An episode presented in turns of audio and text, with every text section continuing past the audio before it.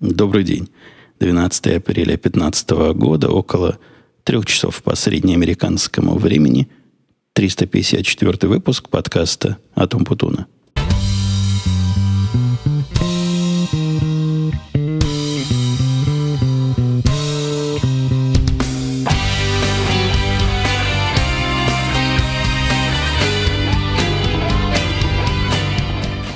Первая новость, микроновость, которая, возможно, некоторых расстроит, а некоторых обрадует.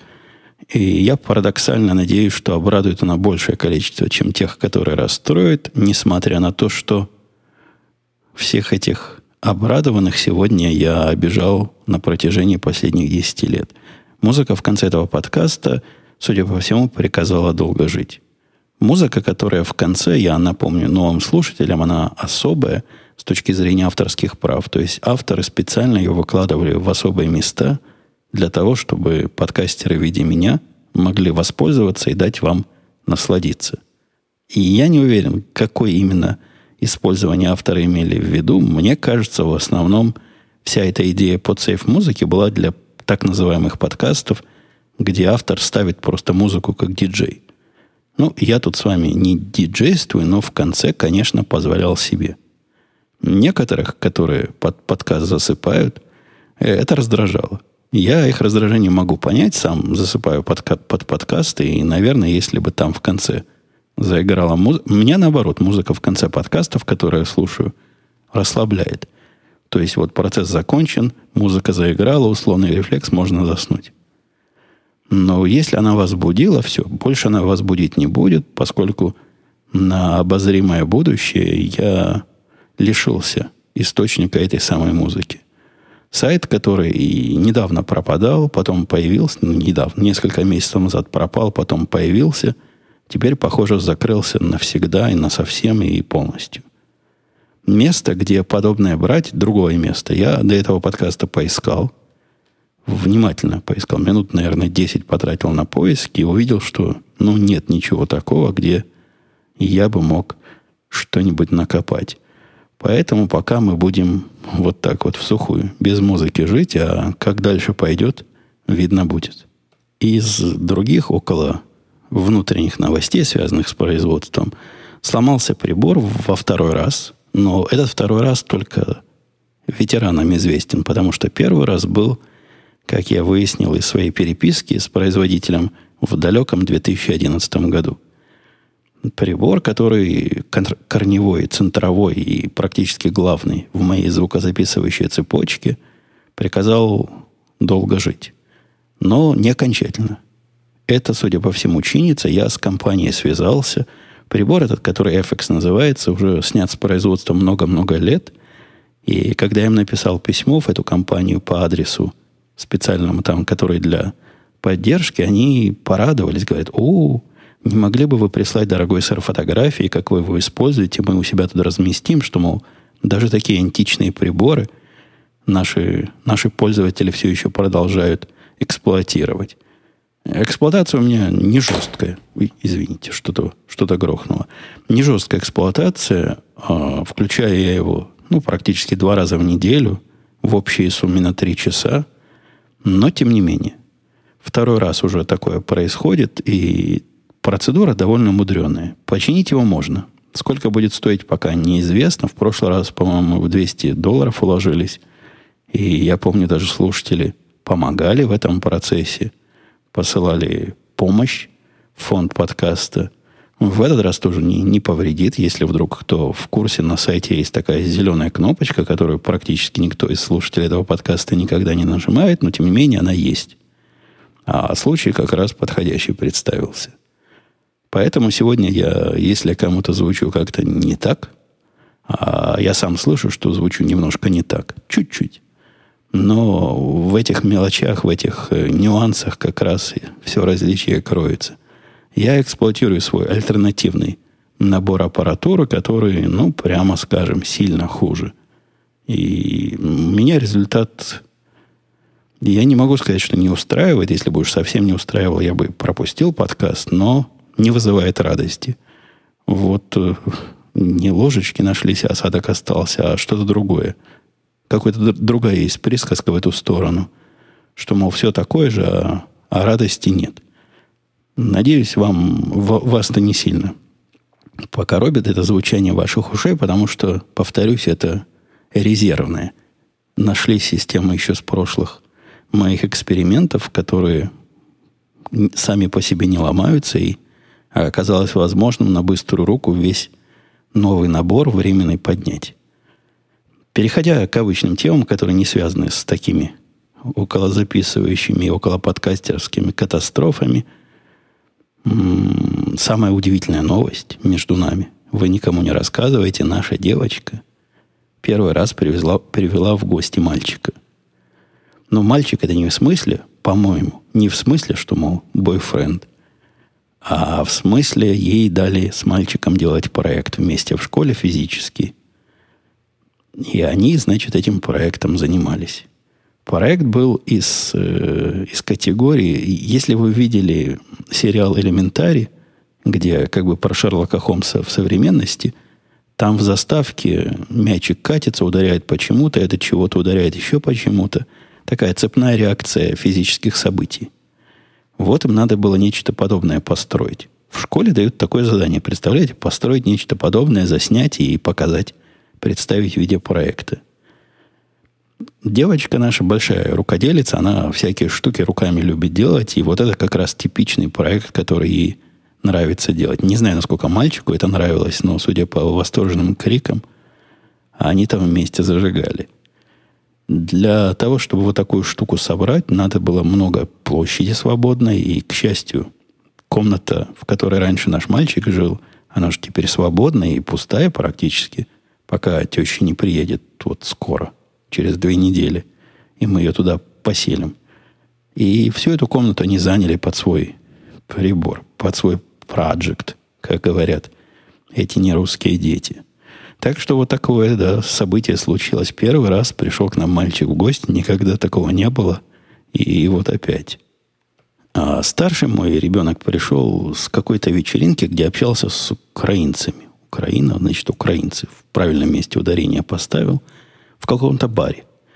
Он пересекался с украинцами, причем с такими нашими кондовыми чикагскими украинцами, которые по-украински только говорят – и большие патриоты, судя по всему, они к нему поначалу подозрительно отнеслись. Говорят, ты русский? Он говорит, нет, не совсем. Они говорят, а ты откуда? И так в глазах какой-то недоброжелательность. И, судя по всему, если бы он дал ответ из Москвы, то ну, морду бы не набили, но вместе бы пить в этом баре не стали. А после того, как он сообщил, что он из Таганрога, они сказали, а, но это подходит, это почти, почти свои, почти наши. Я ему посоветовал, в следующий раз, когда пойдешь, скажи им в виде приветствия «Крым наш» и посмотришь, что получится. Но он как-то отказывается проводить подобные эксперименты, а то, что из Таганрога, видите, ценится. Надо было ему добавить, что родители у него вообще, и половина родителей вообще из Мариуполя. А в той дальней истории один из родителей вообще в Кировограде родился, что совершенно, мне кажется, центр – не знаю, географически, но какой-то политический центр украинский. И, ну, ну и так за своего считаю, так что прошло, до битья морд не дошло. Как-то меня этот новый набор записи звуковой провоцирует на скороговорение и быстрое изложение тем. Буду себя за язык держать и помедленнее, поспокойнее. Э, это все от звука. Звук не такой, я себя не так слышу, педали теперь тоже нет. Посему технология несколько меняется. Технология всего, и перемены меня эти не радуют, потому что в этом подкасте мы исключительно за стабильность выступаем. Давайте для затравки я трону какие-нибудь вопросы. По-моему, да. Олег Аркадий спрашивал. Во-первых, он говорит спасибо за подкаст, Евгений. Временами более чем любопытно послушать. Ну, как, что ж такой комплимент сомнительный? А у меня, у меня просто совет человеческий. Иногда лучше жевать, чем говорить. То есть можно вообще без комплимента обойтись, если в этом комплименте вот такая условная величина. Иногда более чем любопытно. Ну, просто спасибо за подкаст, и все. Временами, не временами, это уже... Вы уже художника обижаете, дорогой Аркадий. Должно быть всегда любопытно. а иногда более чем. Вот эта форма была бы гораздо приятнее и дружественнее. Шучу, конечно. Дальше пишет Аркадий. Мангал, конечно, произведение мангала искусства. Теперь понятно, почему его пришлось так долго собирать. И я не согласен. То есть это не самый сложный мангал из тех, которые я здесь встречал. Да, действительно, у него есть крышка сверху, полочки какие-то, там ящички и все прочее, но ничего в нем такого особо навороченного нет. Я представляю, о каком мангале рассказывает Аркадий дальше, когда пишет, что в России мангал это, как правило, железный параллелепипед без крышки собирается за пару минут или намертво сварен ближайшим сварщиком. Я как раз такой хотел найти, чтобы кондовый был, но, увы, нет. Вот только относительно навороченные бывают в продаже. Я, собственно, пишет дальше Аркадий, хочу спросить про ситуацию с мошенником. Но, вероятно, мое недопонимание вызвано вашей невозможностью рассказать о подробностях всего процесса. Но не понимаю, вот чего. Если понимание, если понимание, что это мошенничество привело после исследования кейсов, а вы создали программу, которая помогает их массово закрывать, то получается, в следующий раз кто-то все кейсы массово закроет, и факт мошенничества будет выглядеть снаружи как просто ошибка системы. Я тоже не очень понимаю, что Аркадий спрашивает, мы с, ней, с ним сходимся. Если кто-то массово их закроет, то потому что этот кто-то имеет право их массово закрывать. Это не система, которую человек с улицы может даже увидеть. Это очень внутренняя, как говорят здесь, проприетарная система – которую только те, кто надо, могут э, доступаться, и только те, кому надо, имеют право производить над ней действия. Причем сделано в этом смысле параноидально. Любое действие, которое в этой системе тот, кому надо, произведет, ну, тот, кому надо, чтобы вы понимали, это такая внутренняя полиция, инве, простите, инвести, инвестиционного банка. Специально обученные люди, если они по какой-то причине закроют множество кейсов, ну, можно, конечно, подозревать их в сговоре, но это примерно как коррупция в полиции. Так это совсем другое дело, это совсем не наша проблема, это совсем не то, чего мы пытаемся решать. Мне кажется, что Аркадий решил, что люди снаружи могут туда заходить и как-то влиять. Да нет, ни в коем случае. Людям снаружи даже видеть это не положено, не говоря о том, чтобы какие-то действия над этим совершать. Кстати, по поводу того, что там все параноидально сделано и никаких следов нельзя скрыть, это так, но это так ударило нас на днях своим крылом. Причем так ударило, так ударило. И я бы назвал это одной, одной из крупнейших катастроф... Ладно, чего там? Самой крупной катастрофой рабочего порядка за все время существования нашей системы. Выходит она у нас в подкаст под заголовком «Кто, кто такой мистер Дема?». Потому что именно это сообщение пришло утром в четверг, по-моему, или в среду, со всеми восклицательными знаками. Ну, то есть, когда посылаешь имейл с высоким приоритетом, у меня он в программе выглядит как с тремя восклицательными знаками. Продравшие глаза... Нет, не продай, это где-то в полдень было – допивший, значит, кофе, получил я имейл, а сразу следом за ним взволнованный звонок нашего президента по поводу этого имейла. Ситуация была странная. За несколько дней до этого, именно в понедельник, мы им дали эту новую версию, которая позволяет как раз массово закрывать эти самые кейсы. Она работала до среды прекрасно, никто вопросов не задавал, все, все на мази было, только заказчики радовались. И вот в среду или в четверг, скорее в четверг, чем в среду, придя на работу, заказчики обнаружили какое-то большое количество кейсов, ну, точнее говоря, 17. 14 за этот день и 3 за прошлый день, которые закрыты и откомментированы и продвинуты неким мистер Дема.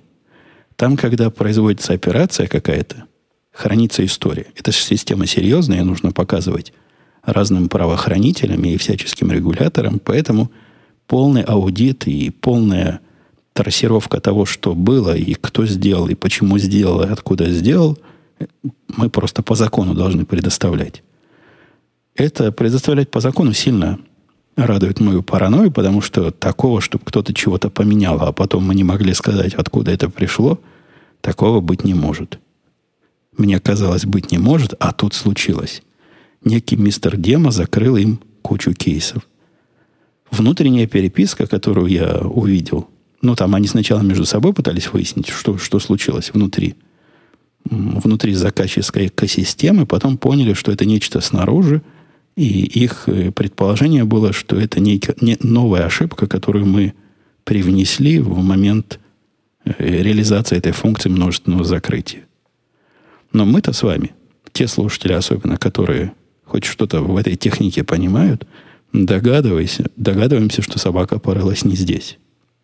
И когда мне в панике позвонил начальник и сказал немедленно, надо отключить эту функцию новую, я, ему, я его успокоил, сказал, обождите, давай не будем бросаться камнями в стеклянном доме живя, и сначала разберемся, что случилось. Тут же я ему сказал, что у меня есть теория, которая на 99, с вероятностью 99 и 0,8% объясняет все произошедшее. В нашем деле, в деле разработки, сопровождения и продвижения таких сложных систем, построить, я об этом уже не раз говорил, теорию, объясняющую события, это это не пол работы, это 9 десятых работы. Если у тебя есть хорошая теория, в которой ты более-менее уверен, доказать ее, а потом починить то, что вызвало эту самую проблему, ну, это, считай, это, это все. Это решено. Сложно и непонятно, и страшно это, когда происходит нечто, что ты никак объяснить не можешь, и чего, на твой взгляд, быть не может, потому что такого быть не может никогда. Вот это те самые 10%, наверное, проблем, которые, э, расследование которых занимает всю мою дедуктивную способность и 90% времени. На это тратится всего времени расследования. Эта же проблема мне показалась элементарной. Как в том самом сериале, который я вам раньше упоминал. Элементарно. Ватсон сказал я своему начальнику, дай мне пару минут проверить мою теорию, я, я тебе все расскажу. Пока не хочу никого обижать, потому что, судя по всему, мне придется кого-то крепко обидеть. Оставил я его вот таким удивленным и пошел проверять теорию. Для того, чтобы вы поняли источник моей уверенности, вообще в этих делах я сильно уверен, потому что, и об этом я, по-моему, в старых подкастах рассказывал, для человека моей работы – уверенность э, в каких-то стабильных показателях внешнего мира это необходимо. В тот момент, когда специалист по нашей околоинженерной магии начинает сомневаться в стабильности вокруг себя, например, он предполагает, что ошибка вызвана сбоем компьютера. Это как раз то самое сомнение в стабильности окружающего мира. И как только он пытается объяснить проблемы некими вуду факторами, пришедшими снаружи, он, как правило, роет под себя, роет себе могилу, поскольку такими факторами наружными редко чего можно объяснить. На моем опыте подавляющее большинство проблем связано с какими-то ошибками в системе, подавляющее, я имею в виду 95%, и еще 4,99 в периоде связана с э, человеческим фактором, и оставшийся там 0,0001 можно, наверное, сбросить на, на нечто, что невозможно осмыслить. Например, те же самые электроны куда-то не туда побежали. Гамма-излучение, гамма-излучение нарушило производительность вашего компьютера. Ну, судя по количеству ноликов, вы понимаете, что это чисто для статистики. А, процент у меня за все годы работы в компьютерной индустрии был ровным случаем один случай вот за все эти, уже давно это было, с 1980, когда у него мальчик родился в 89-м, значит, с 88 -го года у меня был ровно один случай, когда ошибка системы конечной была вызвана отказом оборудования, частичным отказом процессора. И я действительно нашел баг в то время в процессоре что было неудивительно, поскольку процессор мы тоже сами как бы разрабатывали в те далекие годы. И я вот эту телегу и бодягу про уверенность программистов, знаете, к чему вспомнил? У нас, это я себя прерываю свой, свой рассказ. Недавно случай был, когда один из двух программистов хороших, которые у нас есть, ну, есть один программист хороший, это я, а другой еще один. Мы с ним друг друга ценим, и, по-моему, и он меня считает немножко странным, а я его уж точно считаю странным. Но странности в нашем программистском деле это, это хорошо. Хорошо, что не, не сумасшедший. Я его сумасшедшим не считаю, он меня, похоже, тоже. То есть мы на, на грани ходим сумасшествия в глазах друг друга. И он меня удивил. Он программист практически с таким же опытом, как я, ну, наверное, лет на пять меньше. Но когда речь идет о десятках, десятков лет программирования, плюс-минус пять лет уже роли не играет. Обна... Пришел он ко мне с проблемой. Проблема, которую он решить не мог и просил моего экспертного совета, что же это может быть. Это был тот самый, дорогие слушатели, случай, когда программисты теряют уверенность. Я не помню, я про это рассказывал или нет. По-моему, нет. Но если рассказывал, извините, второй раз повторяю. Теряют уверенность навсегда и становятся хуже навсегда. Я боюсь, что у него этот процесс произошел, потому что, анализируя проблему в своей программе, которая была у него, он начал ее решать попытками вот, призыва мистики и ударяния в бубны и, и танцами вокруг огня. Потому что других решений этой проблемы он представить не мог. И я после осмотра предложенного кода сказал, этого быть не может. Вот этот кусочек кода, который у нас совершенно явно не работает, не может ни по каким причинам, связанных с нами, не работать. Посему все твои танцы и пляски с бубнами в попытках это как-то обойти смехотворны. Мы не понимаем, что происходит. Это нечто происходит во внешней вселенной, а мы должны быть уверены в стабильности этой самой внешней вселенной. Поэтому давай копать где-то сбоку. В конце концов, после множества... Вот это меня удивило. Программист с таким опытом начал пробовать.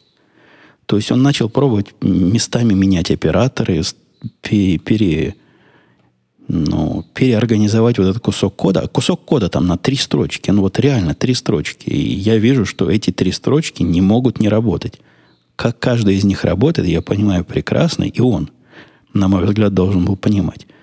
В общем, он же и нашел проблему. Конечно, она была не в этих трех строчках. Конечно, она была где-то далеко-далеко снаружи.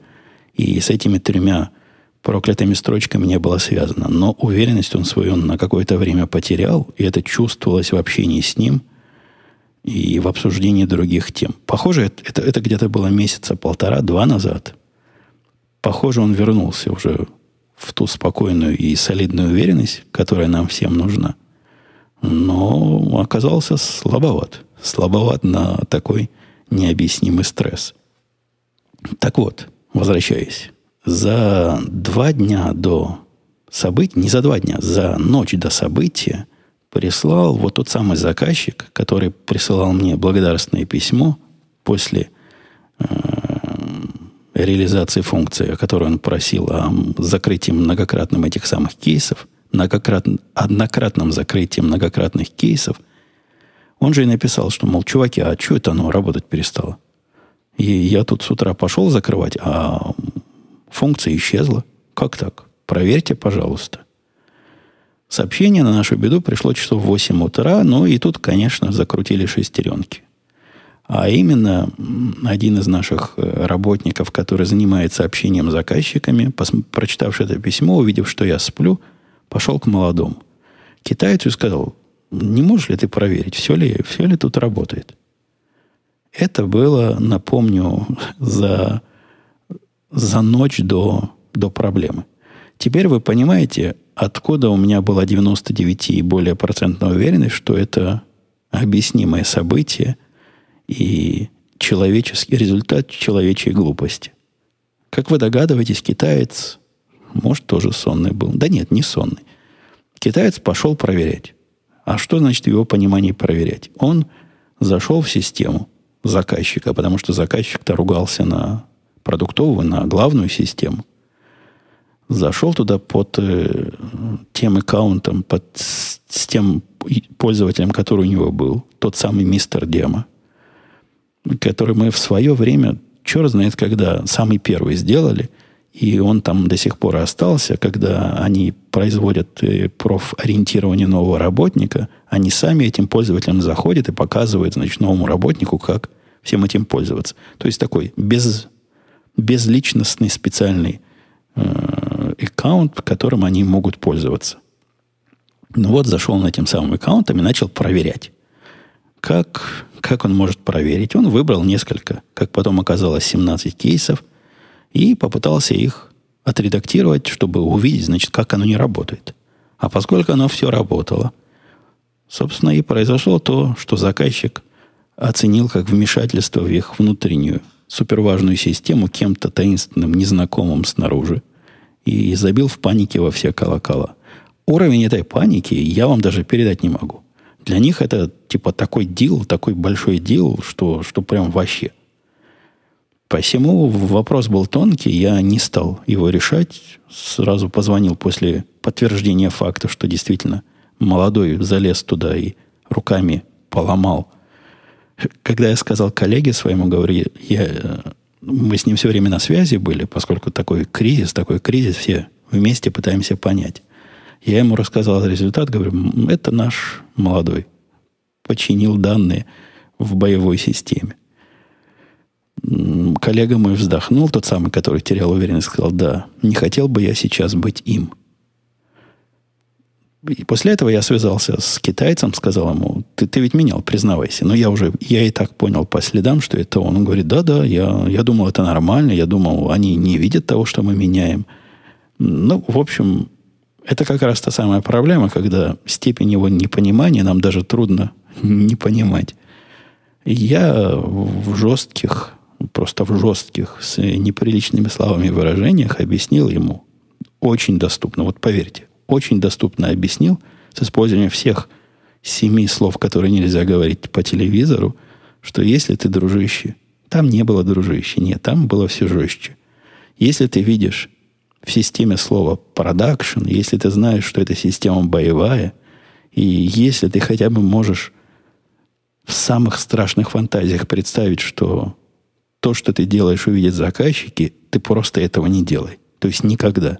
С этой системой, с любой другой. И вообще, как только ты захочешь что-то проверить не в своей песочнице, сначала спроси меня. Как бы на тебя не давили э, другие люди, и как бы с тебя не требовали результата прямо сейчас. Он к, к его чести он даже не, не отбивался. То есть можно было попытаться соврать, да это не я, это кто-то другой, да я не делал – к его чести он и не пытался. Он сразу признал. Я, я-то все следы вижу, у меня все хода записаны.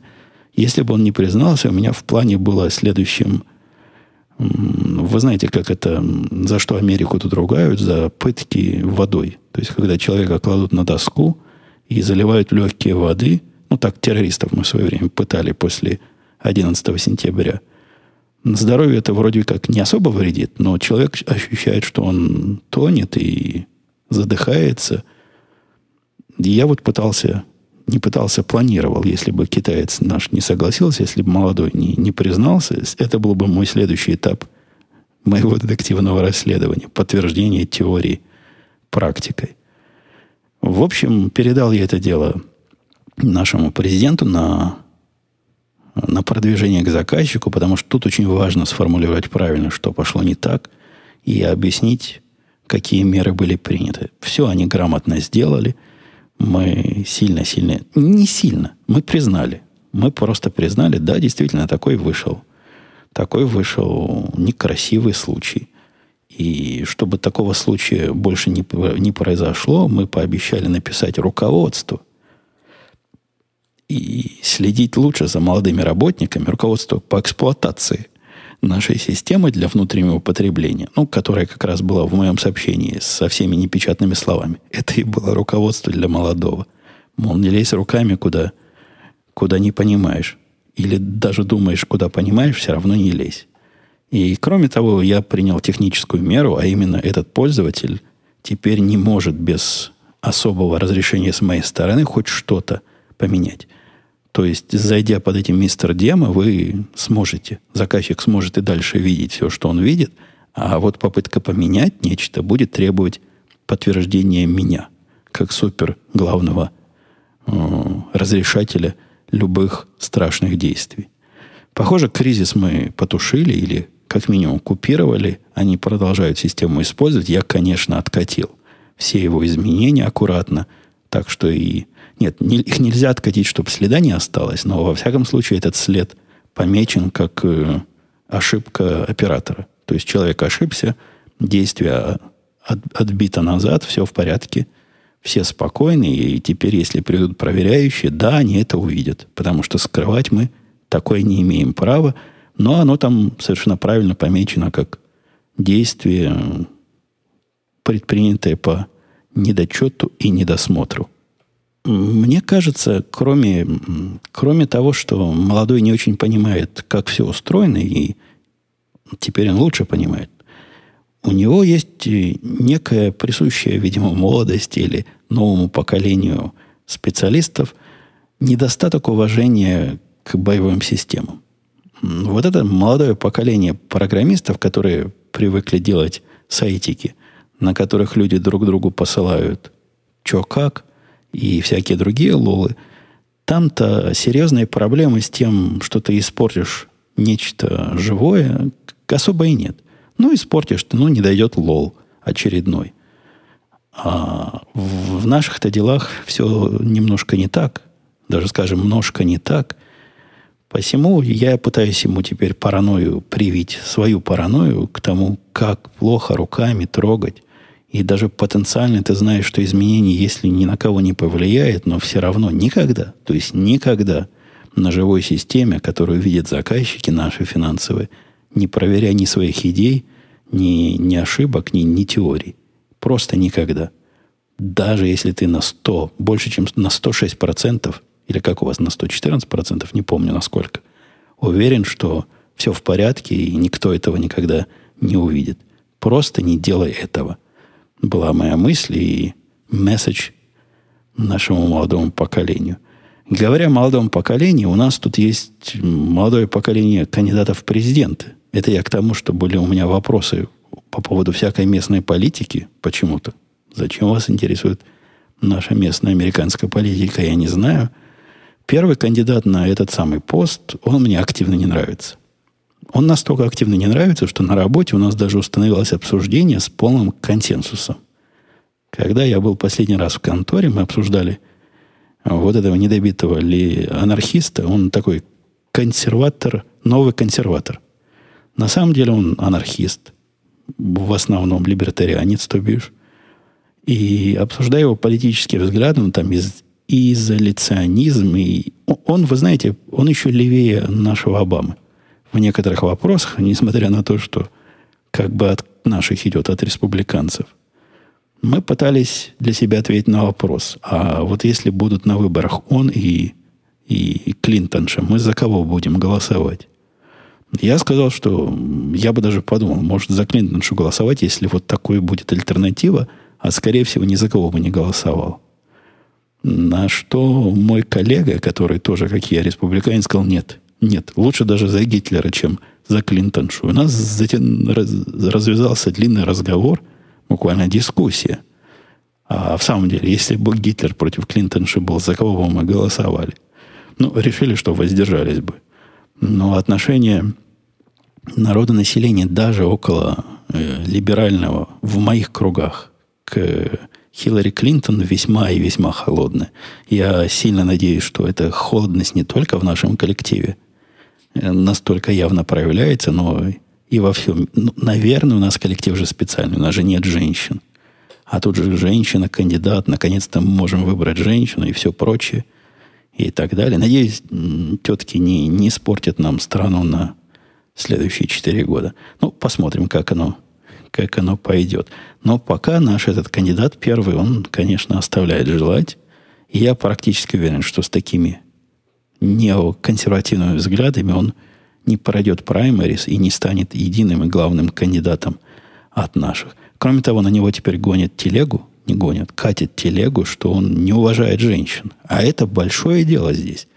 То есть не уважать женщин это по, по опасности, наверное, на третьем месте на первом месте, если не уважает э, цветных, если не уважает черных и всяких других не белых, это вообще, это приговор. Вот если он их не уважает, все. Это не кандидат. Это, это мертвый политический персонаж. На втором месте, наверное, если бы он не уважал геев и лесбиянок, это тоже почти приговор, то есть это очень серьезно. Как, как можно не уважать? А на третьем месте не уважать женщин. Навесили на него, что он женщин не уважает, за ерунду полнейшую.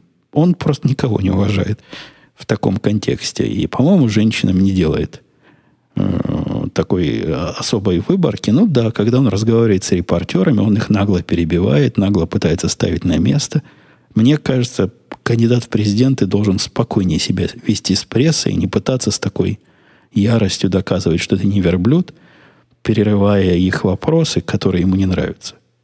Политик делает, что должен. Он должен выслушать вопрос, даже самый наездливый. Это, это курс политики от Умпутуна, краткий курс. Выслушать гадости, глупости, ерунду, переварить это, проигнорировать и сказать все, что ты хочешь сказать по любой теме, абсолютно не связанной с заданным вопросом. Вот Горбачев был большой специалист в таком способе политического общения. Мне кажется, это правильный способ. А ругаться с репортерами, ну, это последнее дело. Привет, Умпутун, писал Игорь. Давно слушаю ваш подкаст и хотел бы спросить следующее. Как вы изучаете новые технологии, языки и так далее? Придумаете вы себе какие-то абстрактные задачи по применению изучаемой технологии, либо просто ознакомливаетесь с соответствующей литературой по данной тематике? Прошу прощения, если заданный вопрос уже поднимался. Спасибо. Он в разных ракурсах, конечно, поднимался, и мой ответ на него зависит от, от разного.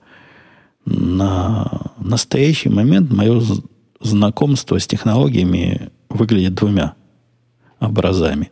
Во-первых, мне просто это интересно, поэтому я слежу за тем, что происходит новое. И кроме того, как ведущий другого подкаста около технического, я просто обязан быть в курсе того нового вокруг меня. Из этого нового иногда вы, вы, вы, вы, находятся жемчужины в этой, в этой куче нового находятся настоящие жемчужины, и некоторые из них я потихонечку перетягиваю в свою работу и сначала помаленьку, а потом по, покрупнее начинаю использовать в жизни. Знакомство с этими технологиями, с которыми мне действительно хочется познакомиться, у меня по-разному происходит. То есть, если это нечто сложное, большое – я обычно читаю какой-то теоретический труд, ну, там какая-то главная книга есть, просматриваю для того, чтобы создать общее впечатление. И, в общем-то, после общего впечатления эта большая технология уходит у меня какой-то в глубины подсознания. До тех пор, пока не встанет задача, в которой, мне кажется, эту технологию стоит и уместно применить. Никаких тестовых заданий, никаких задач просто придумать для того, чтобы проверить технологию – я не, не практикую. У меня реальных задач более чем достаточно. Ну и всяких реальных идей, не связанных с работой, но связанных с технологиями, тоже более достаточно. Поэтому полигоны для проверки новых, э, новых разных методик, языков и прочего у меня более чем достаточно, без придумок. Для мелких технологий, то есть которые так глянул в полглаза, и в принципе понятно, зачем оно и куда оно, Тут, конечно, нет глубокого осмысления и предварительного просмотра литературы. Тут сразу берешь и используешь. Но тоже, когда будет необходимость, а вовсе никогда мне захотелось именно что-то попробовать, чтобы было новое. Нет, вот такого новое для нового я не помню, когда в последний раз чисто из любопытства нечто пытался прикрутить, ну, посмотреть, как эта технология может и работает ли оно вообще или нет. Не, будет задача, посмотр, там и посмотрим. А если не пойдет, ну, я знаю десяток других способов, как эту задачу потом переделать с отказом от, э, от этого кандидата на новшество. Вот примерно таким образом, дорогой слушатель. Евгений писал Кися.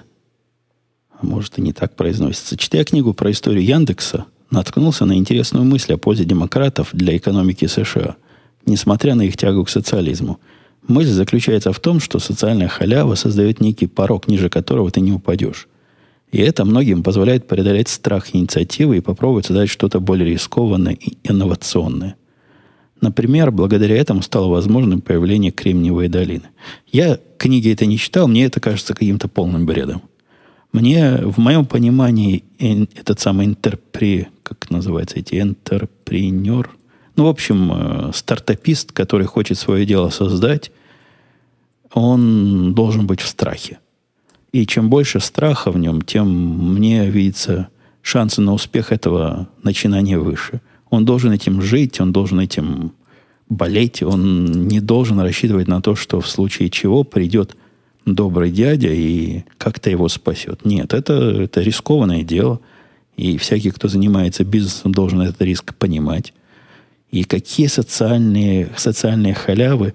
То есть человек, который делает стартап, потом пойдет на, ну что, на welfare или на другие социальные пособия. Ну, ну да, наверное, не сразу он окажется под мостом, но я бы не переоценивал вот это могущество и, и существенность этой самой социальной халявы. Не, мне кажется, это ерунда полная, и попытки тех, кто опасается в это рискованное дело входить, объяснить себе, а может и другим, что не так страшно. Это, это страшно.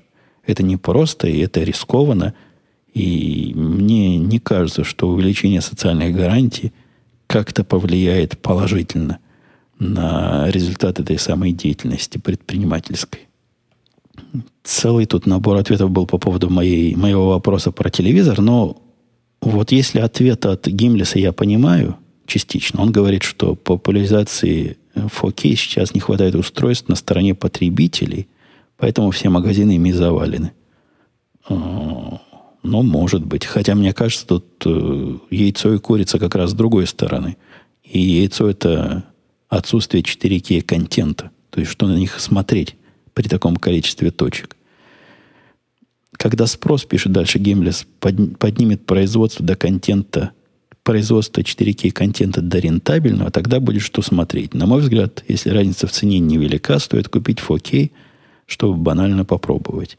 Я не понимаю, что, чего я буду в нем пробовать. Дальше другой слушатель писал ответ, который я вообще не понимаю. Он пишет, что обязательно брать, если большой телевизор, то 4К, потому что э, Full HD, значит, э, ну, обычный 10, как он, 1080, да, по-моему, называется. Full HD недостаточно для большого телевизора. Это какая-то мистика. Это примерно в ту же сторону, когда говорят, что обязательно купи золотой кабель, а то обычным... Ну, да, там точек больше в телевизоре, а толку-то? А толку-то, если в лучшем случае э, Full HD будет передан на этот замечательный новый телевизор с учетверенным, ну, более с учетверенным количеством нет, не учетверенный, там во много раз больше, чем в четыре раза. Но вы поняли, о чем я. Точек больше, а толку? Если я все равно не могу их засветить правильно. Э, что у нас дальше писал? Виталий писал, здравствуй, Путун, большое спасибо за ваш ответ по процентам партии. Не могли бы вы выразить свое мнение? Люди, принадлежащие к разным партиям, как-то отличаются? Ну, конечно, мужчины, женщины, старики, дети. Не, серьезно говоря, люди, принадлежащие к партии, не принадлежащие, а э, симпатизирующие. Я членов партии не встречал. И сам таким не являюсь. Поэтому про принадлежащих ничего точно сказать не могу. Но те, кто симпатизирует э, республиканцам, люди, как правило, более взрослые. Те, кто симпатизирует э, либералам и прочим социалистам нашим местным, они либо, э, ну, из моего круга общения, это, возможно, все не так, но они либо люди какого-то искусства и всякие прочие бездельники, э, либо просто сильно богатые люди, которые, которые опять же, получили это богатство нечестно нажитым путем. Это, это, это моя картинка мира. Может, оно и, и не так, и есть исключения, но разная степень, опять же, бывает э, вот этой самой разности – и при том, что и я, и мои коллеги, они все более-менее люди одного круга, я рассказывал, у нас есть один, который убежденный, убежденный обамовец. Но Опять же, мне он видится, видимо, исключением из правила. По всем, по всем, по всем параметрам он выходит из Восточной Европы. Он знает, до чего социализм доводит. Он жил в те же годы примерно, что я жил при этом социализме. Конечно, в более мягком, не, не в советском, но в том числе в одной из потенциально советских стран. И тем не менее, вот он за социальную справедливость. Но у него на это довод э, такой, скорее, не черепаший, а кто залазит в как, как у улитки. Он считает, что нужно босикам давать все, что они хотят, лишь бы они не бухтели. Потому что дешевле от них откупиться, чем с ними реально разбираться, трудоустраивать и всякое прочее. А такого, чтобы ему казалось, что нужна социальная справедливость, вот когда всем по по необходимости. Ну, любимая мечта социалистов, чтобы все взять и, и поделить. Нет, у людей, которые трудно зарабатывают свои деньги, которые работают для того, чтобы жить, такое встречается, наверное, но вокруг меня таких, таких не наблюдается. В эту же сторону Виталий спрашивал, как и когда зарождается партийная америк... Э, ориентация американцев, приезжих – я не знаю. Я не думаю, что это генетическое, я думаю, это возрастное. Поначалу многим хочется все так перевернуть и все так построить, чтобы все сразу стали счастливы. С годами приходит мысль, что все это как-то недаром, сложно так, а не иначе, и всем счастье за даром, и чтобы никто не ушел обиженным, пока не получается. И как только пытаешься вот это счастье всем настроить, такого, то становится еще хуже, в том числе и тем, кого ты пытался счастливить. Мне видится это возрастным. То есть люди, по-моему, до 30 лет, в основном, если на них, конечно, не оказывают влияние, как на своего мальчика такой отец типа меня, они в сторону либеральных ценностей, да и школа, в общем, она такая с социалистическим уклоном немножко, во всяком случае, с уклоном в демократические ценности все больше, чем республиканские, а с годами, ну, когда умнеют, когда умеют свое мнение понять, высказать и обосновать, мне видится все больше и больше как раз двигаются туда, в сторону, в сторону республиканских. Последний вопрос на сегодня от Юрко, который пытается нас внести в новую страшную историю о похищении инопланетянами пультов. Пишет он, что один пульт, конечно, это здорово, но вдруг его сопрет неловимый барабашка. Нет. Юрко все путает. У нас барабашка не водится. Барабашка у меня был у знакомого в России, который заставлял его водить автомобиль. А у меня нет, у меня инопланетяне. И судя по виду того, что они похищают, это мелкие инопланетяне. Размером, наверное, сантиметров 20 ростом, не больше, может 30. Они только мелкие вещи могут унести. Хотя, если как муравьи вместе навалятся, может и пульт тянут. Но пульты пока не пропадали. Вот такие крупные. Пропадали самые крупные пульты у меня на хозяйстве. Старожилы помнят это от Apple TV. Ну вот, возможно, это как раз предел грузоподъемности моих местных инопланетян. Нет, вот такие большие пульты у меня никогда не пропадают, поэтому я теорию Юрко отметаю. Не будет. Не будут наши местные – э, иные хватать мои пульты. Далее он там писал, что удобно пользоваться айфоном вместо пульта, и это я посоветовал. Мне неудобно. Слишком много операций. Оно, вот тот пульт, вот это устройство с хабом, о котором я в прошлый раз подробно вам морочил голову, позволяет и так сделать. Но я так пользуюсь только в случаях аварийных, когда мне надо с другого этажа включить телевизор, а до пульта идти лень, да, могу достать программу – из айфона зайти туда. Целое дело, слишком много телодвижений. Железным, специально для этого предназначенным пультом, это не железным, пластиковым, но вы поняли, к чему я клоню. Это делать гораздо удобнее и, мне кажется, гораздо практичнее. Ну что, все на этом. До следующей недели. Давайте не пропадайте. Я, вы видите, не пропадаю. Приходите, пишите комментарии, пишите вопросы. Вы замечаете, что вопросы немалая часть нашего повествования и двигают иногда рассказ в ту или иную сторону. Буквально обратная связь. Вы спросили, я ответил, и завязался какой-то разговор. Ладно, все, пока, до следующей недели. Услышимся.